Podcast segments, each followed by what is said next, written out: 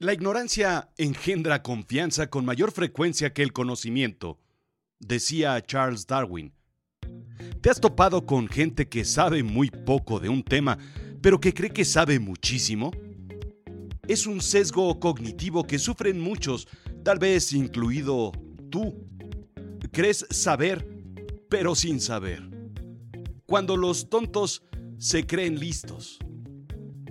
La realidad es la verdad, lo efectivo y con valor práctico, la contraposición con lo fantástico e ilusorio. Lo absurdo es extravagante, irregular, irracional, disparatado, opuesto a la razón, chocante y contradictorio. Bienvenido a Azul Chiclamino, la realidad de lo absurdo. Yo soy Rodrigo Job y yo te cuento.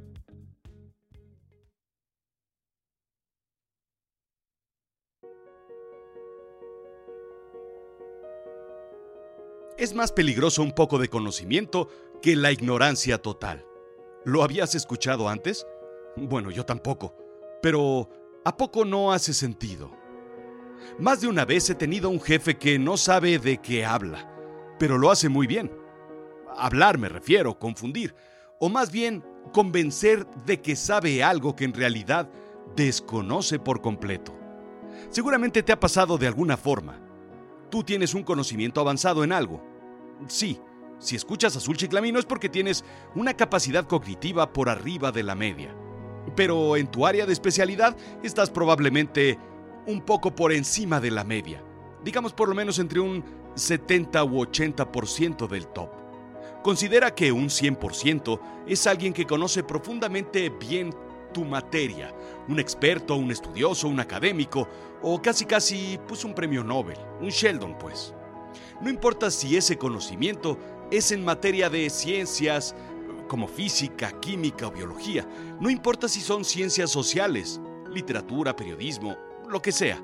No importa si son los profundos conocimientos de los videojuegos. Conocer, por ejemplo, la totalidad de ir y venir de los laberintos y la complicada combinación de las teclas para disparar, saltar, brincar, matar. O la forma en la que se puede sobrevivir un apocalipsis a un virus recién aparecido. ¿O qué tal incluso el conocimiento culinario del perfecto pastel? Un conocimiento es un conocimiento, pues. Bien, pues por regla general te encontrarás a alguien que te explicará a ti, un experto, cómo resolver mejor un problema en tu área de pericia. Convencido. Te lo dirá e incluso por un momento, tal vez puedas creer que sí es un experto hasta que te des cuenta de lo contrario. Facundo Cabral los llama optimistas, que creen que no son pen. Bien, pues los psicólogos David Dunning y Justin Kruger encontraron este patrón y lo llamaron, sí, adivinaste bien, el efecto Dunning-Kruger. ¿Qué esperabas que lo llamaran el efecto no sé nada pero pienso que sí y actúo de forma convencida de que soy un experto? Pues no, optaron por un término menos claro, tal vez menos complicado, más sencillo, pero más universal. Es en realidad la incapacidad de reconocer deficiencias cognitivas en el propio conocimiento, indica Británica. Esto es así. El no saber nada de un tema hace que uno se comporte completamente ignorante. Sin embargo, un conocimiento mínimo hace que esa persona tenga la confianza en mostrarse como un experto en el tema. La ignorancia engendra confianza con mayor frecuencia que el conocimiento, indica Charles Darwin. Entiéndase por un mínimo conocimiento como ver un video en YouTube sobre el conflicto de Medio Oriente o leer un artículo sobre el calentamiento global o incluso viendo un mensaje de Twitter o Facebook sobre hashtag MeToo. Aquí es donde radica el peligro de la generación Wikipedia. Sí, es un modo rápido de saber qué es algo. No. Sus fuentes no siempre son confiables y por supuesto no te vuelves un experto en algo de la noche a la mañana simplemente por leer Wikipedia. Y no, no es crítica a las nuevas generaciones. Bueno, sí un poquito, pero, pero no, no lo es. Nos pasaba con los que leíamos el Selecciones o el Muy Interesante, la clasiquísima literatura de toilette, como le llamábamos de forma elegante, antes de que los celulares nos invadieran. Dunning y Kruger escriben en 1999, no aptos e ignorantes, cómo las dificultades para reconocer la propia incompetencia conducen a autoevaluaciones infladas. Un artículo en el que prueban las habilidades de cuatro grupos de adultos jóvenes en tres dominios, indica Británica. El humor, lógica o razonamiento y gramática. Los resultados fueron fantásticos, respaldados por sus predicciones. Las personas incompetentes sobreestiman dramáticamente su capacidad y rendimiento en relación con los criterios objetivos, que serán menos capaces de reconocer la competencia cuando la vean, ya sea propia o ajena. Serán menos capaces de comprender su verdadero nivel de desempeño al comparar su propio desempeño con el de otros. Y paradójicamente, que pueden mejorar sus capacidades de reconocer su propia incompetencia, volviéndose más incompetentes, proporcionándose a sí mismos las habilidades metacognitivas necesarias para darse cuenta de que se han desempeñado mal. A ver, te lo explico de una forma mucho más sencilla. Es decir, el incompetente cree que es muy competente y no reconoce su incompetencia con respecto a los demás, volviéndose entonces aún más incompetente. ¿Me sigues? Déjame explicártelo con algunos ejemplos. Así es que el jefe tiene una junta con los expertos que hacen, digamos, los análisis profundos de una decisión a tomar. Inversiones, compras, decisiones importantes en una organización privada o gubernamental. En menos de 30 minutos, porque el jefe tiene prisa de ir con su jefe, recibe y procesa toda la información que un equipo de cinco expertos ha desarrollado durante meses. Es tal su nivel de confianza con la información que recibió que con aplomo de líder, sintiéndose un verdadero estadista, toma unos cuantos papeles y documentos, los coloca bajo el brazo y marcha con seguridad. Lo comunica con confianza. Sucede una de dos cosas. Uno, su jefe sabe aún menos, por lo cual la Junta es un gran éxito de ignorantes. Dos, su jefe sabe más y la Junta es un desastre, desmintiendo todo lo que dijo. A diferencia de los imanes, los polos ignorantes se atraen. Lo habrás visto. Lo más probable es que suceda el número uno. Ambos inexpertos, no calificados, se dan la mano y se felicitan de haber tomado la decisión menos documentada de la historia. ¿Cuántas veces me ha pasado esto? Lo mismo sucede con el tío Pelayo. Déjame contarte que tiene tal nivel de confianza en lo que escuchó en la barra de una cantina que es capaz de convencerte tanto que el tequila es un alimento indispensable para la dieta del hombre, como de la certeza de que bañarse en cerveza elimina toda la posibilidad de contraer coronavirus. Pues de ahí el nombre. No, no es este caso la información o el conocimiento, sino la certeza con la cual se explica. ¿Quieres otro ejemplo?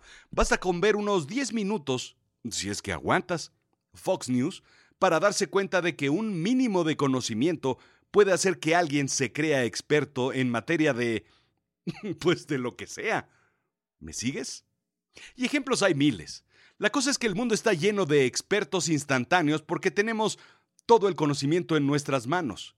Con una simple googleada puedes hacerte experto en todo. Y aquí es donde entra la importancia de no depender, para todo, de la información de Internet. El ser experto, a fin de cuentas, sí paga.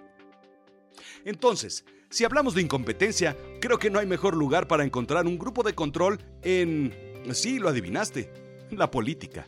Y el problema es que cada X años, dependiendo de tu país, nos topamos con la incógnita de quién elegir para gobernar. La pasarela de personalidades comienza y, como en entrevista de trabajo, seguimos los discursos de cada uno. Pero seamos honestos, tal vez pedazos, trozos o frases, si acaso, de algunos discursos. En fin, en ellos los candidatos nos explican cómo resolverán los problemas del país, en ocasiones de una manera tan clara y tan certera y convincente que elegimos a nuestro candidato marcando la enorme X en la boleta. Pasan los días, las semanas, los meses, los años, y la política ejecuta todo, menos soluciones. ¿Por qué? Alguien tiene un puesto que nunca había tenido. Cero años de experiencia para resolver problemas que requieren un gran conocimiento.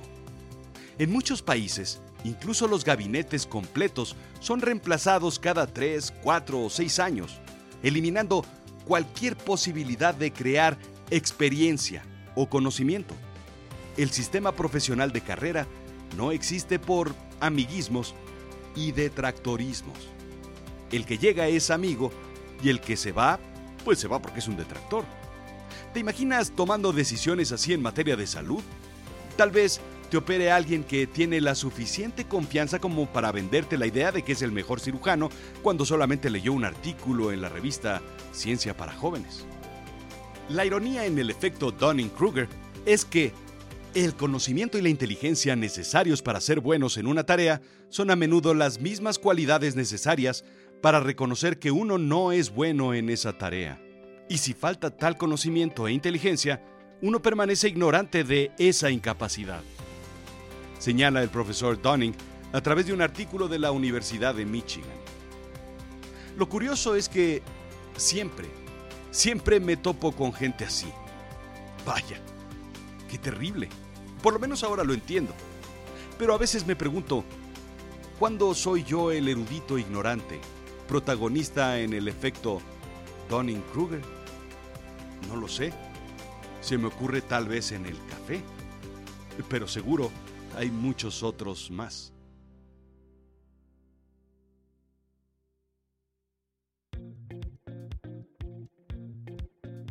Esto fue Azul Chiclamino, la realidad de lo absurdo. Yo soy Rodrigo Job. Sígueme en azulchiclamino.com y bla bla bla bla bla bla bla bla bla, Spotify, bla bla bla bla bla bla bla bla bla bla, Apple Podcast, iTunes, bla bla bla bla bla bla bla bla bla, YouTube, Twitter, Instagram, Facebook y pues ya sabes todo eso, ¿no? ¿Por qué no me mandas un mensaje y me dices qué opinas al respecto? Estoy seguro que cuando hablamos de política tú tienes una idea muy particular que compartir. Gracias.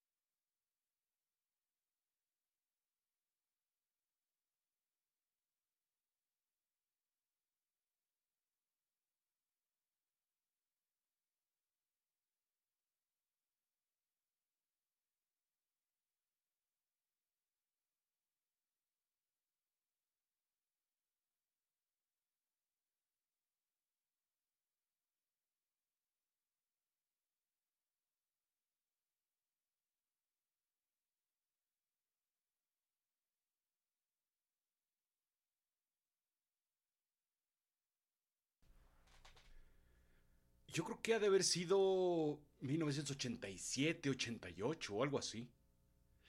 Hace, hace unos años había sido el temblor, el gran temblor de la Ciudad de México, el del 85. Y los protocolos de protección civil estaban por ser una realidad, apenas los estaban armando, diseñando. Era todo un desastre.